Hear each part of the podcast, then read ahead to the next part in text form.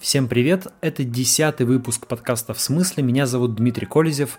Десятый, первый юбилейный выпуск подкаста. И когда я планировал, только начинал записывать этот подкаст, я решил, что 10 выпусков будут моей программой минимум. Я запишу их, посмотрю на какие-то результаты, посмотрю на свои ощущения и буду принимать решение о том, продолжать этот проект или нет. А, ну вот 10 выпусков сделаны, такое решение принято. О нем я скажу а, в конце этого подкаста. Сначала поговорим про ту тему, которую э, хочется обсудить э, сегодня. Это события, которые происходили и происходят по сей день в Ярославле, э, в колонии, в исправительной колонии номер один, которая называется «Надежда». Там 18 сотрудников обвинены в пытках заключенного. Итак, 20 июля «Новая газета» опубликовала видеозапись, предоставленную а, одним из, одним из юристов фонда «Общественный вердикт». На ней сотрудники Ярославской исправительной колонии номер один в течение нескольких минут, примерно 10 минут длится запись, пытают мужчину. Его удерживают на столе, ему, а, ему бьют дубинкой по ступням, это такая традиционная ближневосточная пытка, называется фалака. Потом ставят его на колени, заставляют его раздеваться и так далее. А, по поводу битья по ступням может показаться человеку, который не знаком а, с этим истязанием, что это какое-то ну, такое, может быть, э, не очень серьезное и болезненное дело, но вот как раз другой заключенный Александр Соболев, который пережил а, похожую, похожую пытку рассказывал в «Новой газете». Когда просто избивают, это еще терпимо. По пяткам, не знаю, как описать эту боль. Я полтора месяца хромал, три месяца болела поясница. Под кожей виднелась синева.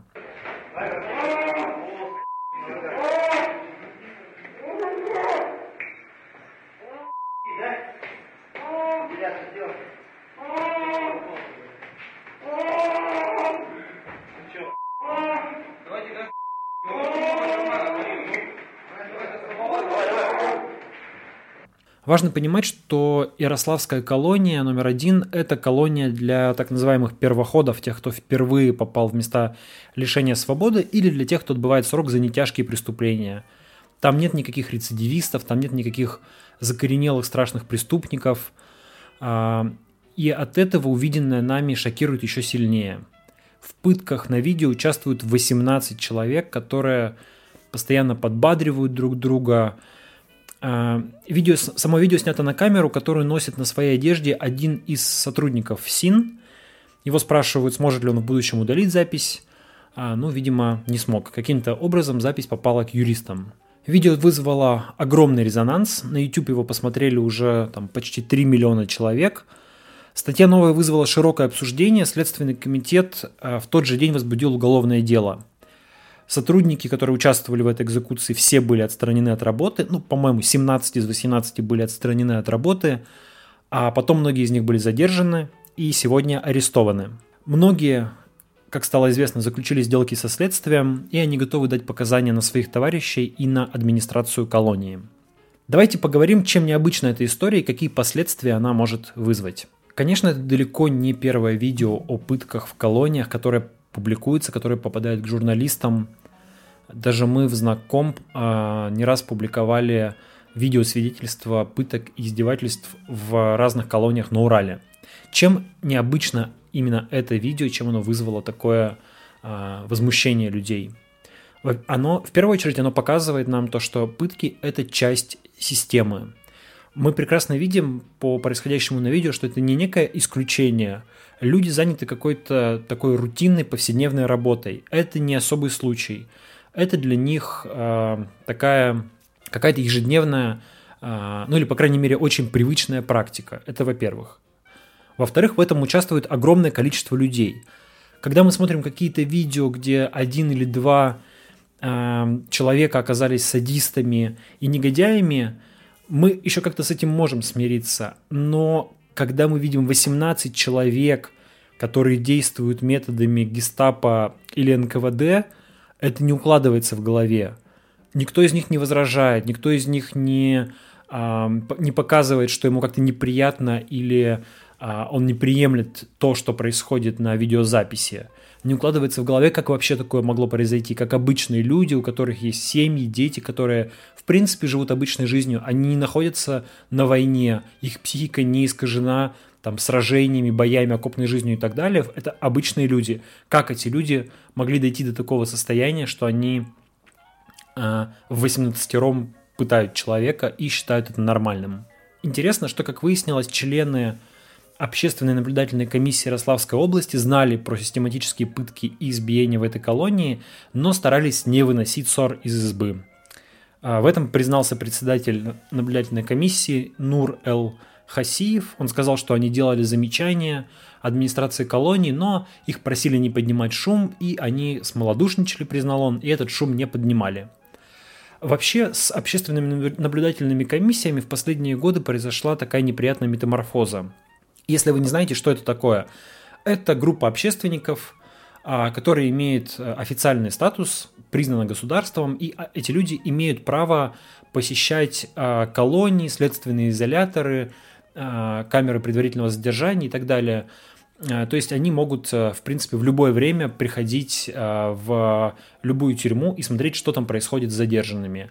И долгие годы этот институт ОНК работал неплохо. Ну, по крайней мере, правозащитники сразу могли попасть к каким-то людям, которые задержаны э, по резонансным преступлениям. Если появлялась какая-то информация о пытках или беспорядках в какой-то колонии или еще чем-то, туда могли поехать правозащитники и удостовериться, а, ну, проверить эту информацию, узнать, как там все происходит на самом деле.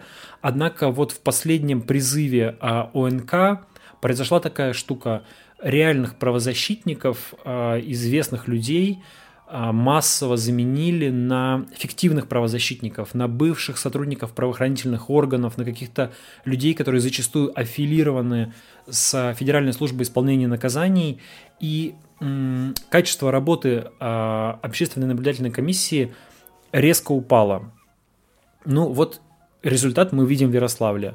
ОНК знала про то, что происходит, и предпочла промолчать. Только теперь, когда ситуация вышла наружу и возмутила огромное количество а, людей, там, и в том числе следователи возбудили уголовное дело, только теперь вот они удивились, как же мы а, об этом молчали. Не секрет, что государство в последние годы систематически борется с правозащитными организациями, которые пытаются препятствовать пыткам. Например, иностранными агентами были признаны Агора, Комитет против пыток, его преемник Комитет по предотвращению пыток, Организация «Русь сидящая», Организация «Правовая основа» и тот же фонд «Общественный вердикт» сейчас пытается в судах бороться с клеймом иностранного агента. И вот сегодня на заседании суда, где принималось решение об аресте сотрудников колонии, которые участвовали в пытках, адвокат одного из сотрудников как раз апеллировал к тому, что общественный вердикт поддерживается иностранными организациями, организациями, которые признаны нежелательными в России, поэтому, мол, доверия этой организации нет.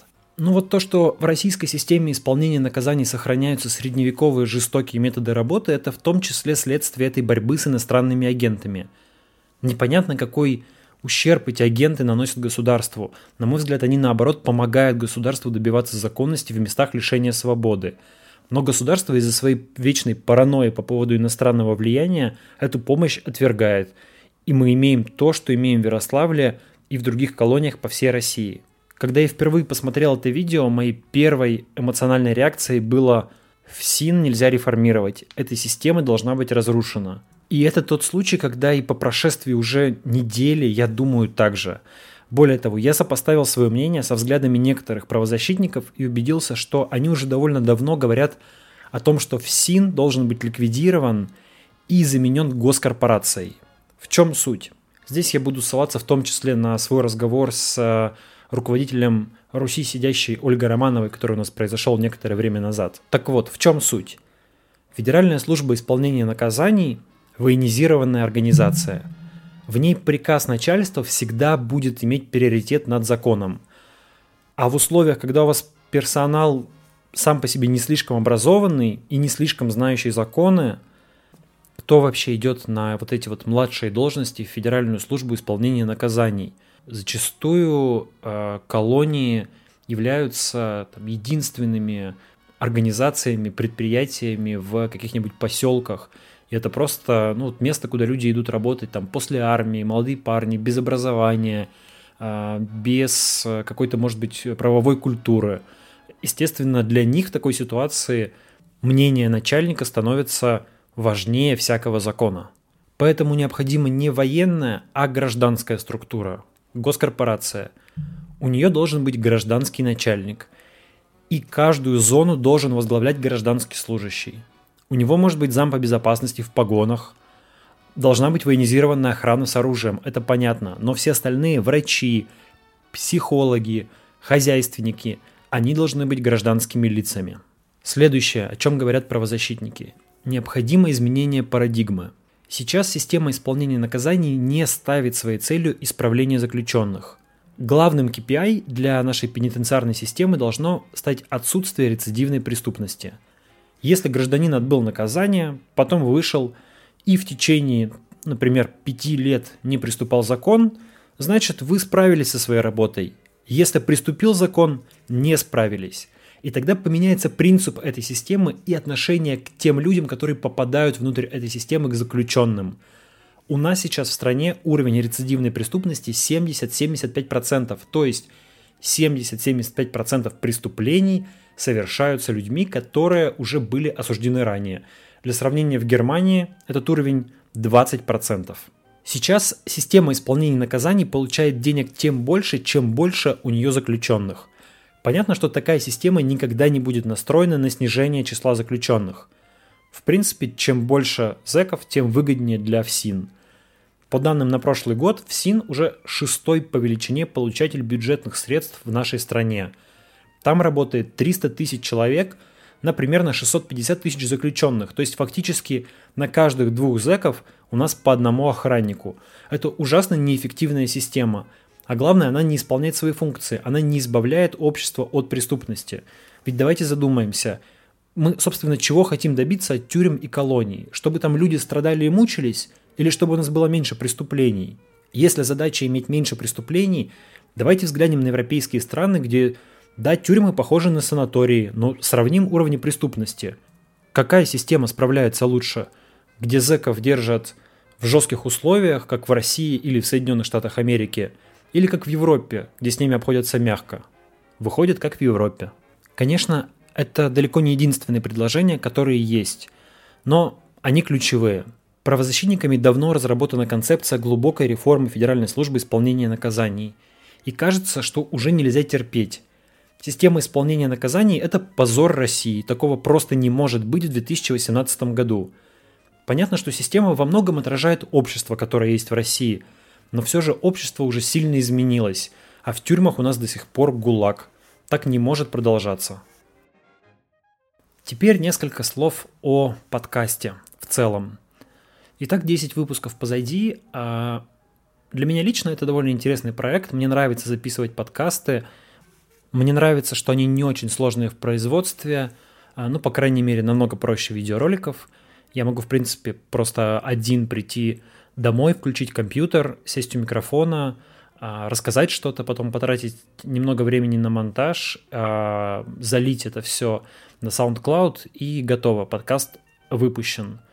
К подкасту есть определенный интерес.